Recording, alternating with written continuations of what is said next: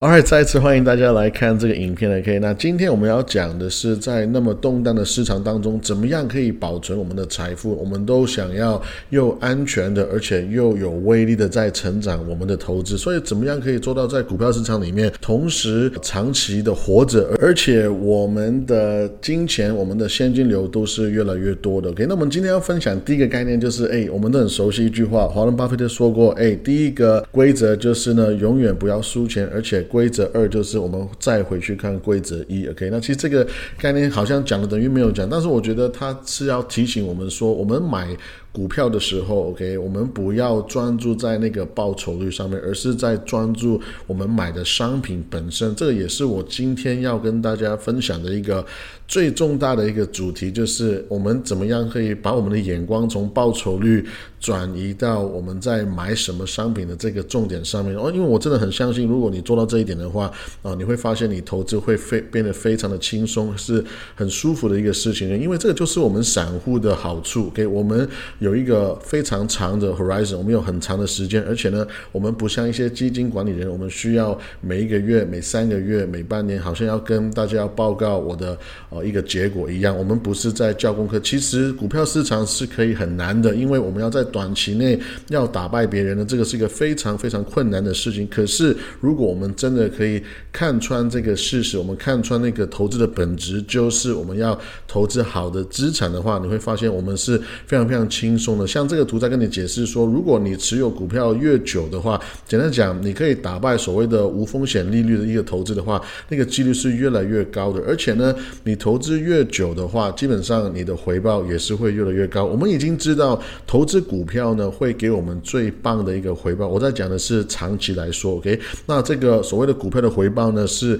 远远超过所谓的呃债券或者是呃现金。这个是我们都已经知道，尤其是现金是一个呃因为通货膨胀，我们的现金会贬值了。现金根本就不是一个投资来所以其实 again，如果你愿意投资股票，而且是长期持有的话，基本上你的。结果会是非常漂亮。那这个图在告诉我们说，我们都已经知道，在过去十年啊，如果我拿一千块出来投资，那结果呢会有什么样的一个结果？那最棒就是很多公司你们都很熟悉，像 Amazon 或者 Netflix，Netflix 已经是过去十年拿到最棒的一个呃网络的爆炸性的红利，right？所以其实很多公司我们都很熟悉。为什么有人买这些公司赚钱，有人买这些公司是亏钱的呢？其实就是回到说你持有的时间的长短，还有你对这个公司的 conviction。你对这公司有没有信念？我们已经知道，如果你买的是股票的话，OK，你长期来看，这个是一个两百年的数据，你的回报呢是 again，我是超过债券，还有所谓的现金了。这边这个图已经讲得很清楚了，现金根本就是亏钱的，可是就算就算是很多人自以为说哦，我们说要买债券要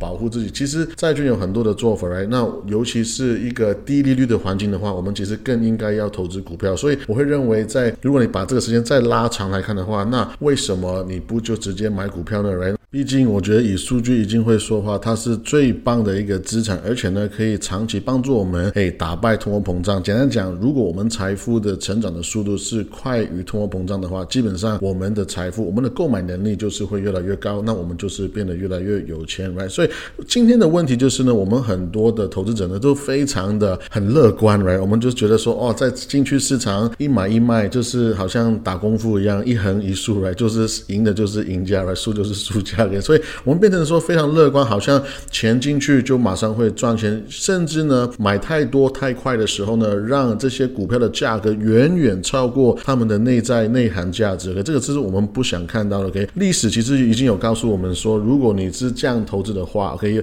那你在一些动荡的时间，可能是一些打仗的时间呢，你会发现哇，当股票市场不再 normal，不再是好像。我们很顺风，很很非常简单的时候，你会发现哇，原来这个市场是那么残酷的。因为当所有当大盘在跌的时候，整个在下降的时候呢，其实整个市场会变得非常的复杂。OK，变成说，如果你你真的要花时间去做 stock picking，真的要花时间去找一个好的公司，在一个好的价格，你才有机会在整个市场在下降的一个趋势里面去赚钱。OK，那你去看现在这个呃 s h i l l P ratio 呢，其实即便我们经过一个好像是一个修正的，可以一个一个一个蛮大的跌幅之后呢，你会发现其实我们整个 P ratio 还是非常高的，OK，你要记得现在这个状况是一个非常复杂的环境，我们有打仗，我们有通货膨胀，有供应链的问题吧，所以不是在是之前一个大家都很开心，大家都很简单，随便买随便赚的一个状态。即便你把这个 P ratio，你说哎，虚的 P 呢好像是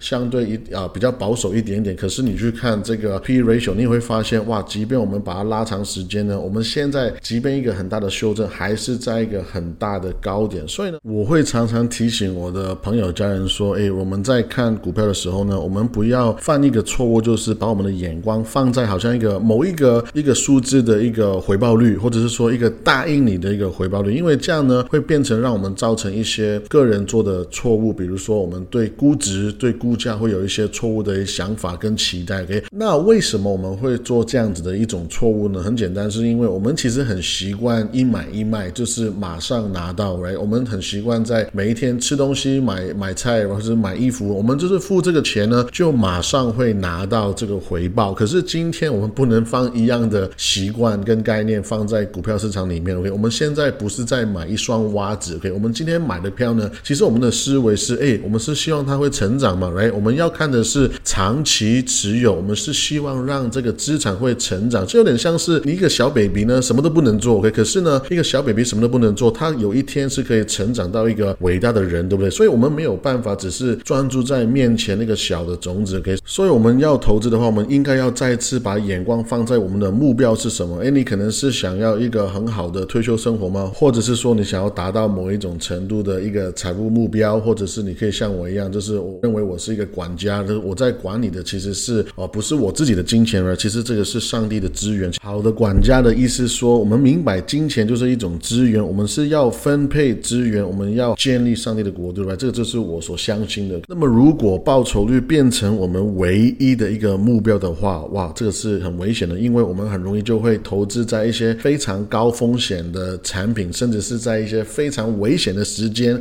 然后投资一些非常高风险的商品。那那么这个就不是投资的本质。OK，我今天想要讲的一个主题是最大的跌幅，我们怎么样认识这个概念，而且怎么样可以保护我们的资产？最大跌幅，其实你看这个图就已经大概猜得到。我们在一个上涨趋势里面，然后突然它要下跌的时候，我怎么样可以保护我们的资产呢？就是先要看说我到底输多少钱嘛，我到底从哪一个最高点掉到哪一个最低的点。其实我们的财富每一天都在波动，所以很多人不适合投资，是因为他习惯看的是银行不动的一个数字，就是每个月有一个薪水进来，right？就好像是哎，我花的就是自己赚来的钱，可是他不习惯说哦，我的资产是可以波动，每一天会上上下下，所以这很多人是不适合投资的原因，right？可是如果你接受你的资产是可以上上下下的话，那今天我们说这个 maximum drawdown，就是说我们从我们的资产的最高点掉到最低点的时间，我们是跌多少帕，就是这么简单，right？所以通常这个概念是用在股灾或者是修正里面，因为我们是看说我们在多长的时间跌了多少的钱，right？如果是哎，假设随便讲，如果我今天一个礼拜之内跌了九十趴的钱，结果呢一个礼拜之后又回来，那其实啊好像无所谓了，好像是我的钱没有改变过。所以呢，我们要看的是这个跌幅是多长，而且是有多深。OK，那这个指标是可以放在整个 sector，OK，整个板块的股票来看，或者是说个别的个股来看也是 OK。那如果你去看最近的市场呢，其实哎，我们从 SPY 给 S&P 五百最高的地方来量，来来到最低点来看，其实现在不过就是跌了十八趴。我们其实还没有真正进进入股灾的一个状态里面，right？那所以大家不要太过担心。又或者是说，如果你的资产是跌幅是远远超过大盘的跌幅的话，那你可能要小心，你也要检视一下你到底是买了什么样的公司，对不对？所以呢，其实这个 maximum drawdown 也可以把它想象成是一个我们控制风险的一个指标。我们怎么样去检视我们风险的一个方法？毕竟呢，一个很大的跌幅其实就是我们投资最大的风险嘛，对不对？因为如果你的投资有一个非常非常大的跌幅的话，怎样讲？你就不仅是输掉账上的钱，重点是你可能会输掉你的信心，甚至是有一些人就是再也不想投资的，直接就把他的 motivation 都直接输掉，对不对？所以这个就是我觉得很危险，大家需要注意的。OK，如果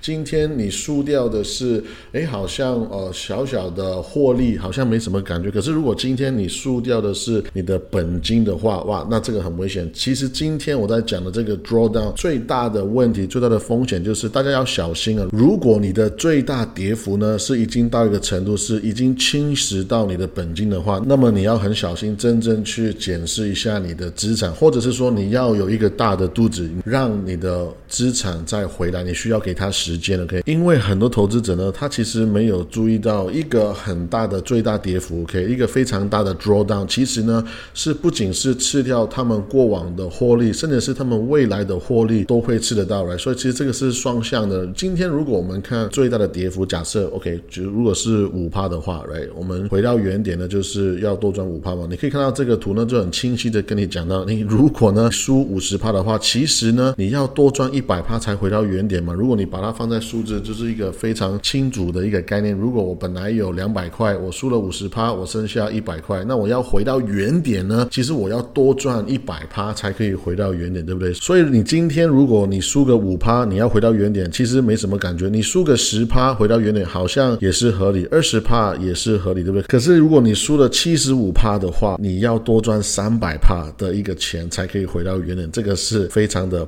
难，right？再来就是呢，如果你已经输了九十趴的钱的话，呃，不好意思，你可能要重新来过。简单讲就是你从一个大人变成小孩，right？哦，这个电影是好像是从小孩变成大人，but it's okay whatever。所以假设如果你连续五年赚十五趴的一个年化成长，OK good，非常漂亮。可是呢，你突然瞬间就输了五十趴的话，基本上你就是回到六年前重新来过一样的概念。又或者是说，如果你有连续九年的十趴的年化成长，然后呢，你又碰巧遇到了像零八年的股灾，你就一下子就跌了五十七趴的钱的话，基本上就把你放回去九年前、十年前一样的一个概念。所以回到那个问题，我们可以避开股灾吗？No，我们没有办法避开股灾。可是我们可以做的事情是，可以降低我们的最大跌幅，可以，我们可以降低我们的 maximum drawdown。怎么做呢？我们首先就是要增加我们的知识，我们学习更多，我们做更多，我们有更多的经验，我们就可以持续的成长更多。这个是不变的法则，right？因为我们没有办法持续的等待，或者说抱怨，然后呢，事情就会改变。No，我们得要自己持续的成长，可以，或者是说，你可以买一些你很有信念的资产，然后呢，要长期持有，可能是股票，可能是房子，或真的是你要买一些商品呗或者说石油、黄金，其实都 OK。重点是你有没有这个知识还有信念去长期持有它，OK？或者是说，你可以像我一样，我我很喜欢投资一种资产，就是股息成长的公司，他们可以持续让我增加更多的被动收入，而且呢，他们的 capital，他们本身的价差也会在成长，所以我要价差，我也要现金流双重的成长啊，这个就是我想要的。还有一个最棒，而且是最重要、最被小看的一个方法，就是哎，你就回去工作，工作呢，把你的专注放在工作上面，然后好好的理财，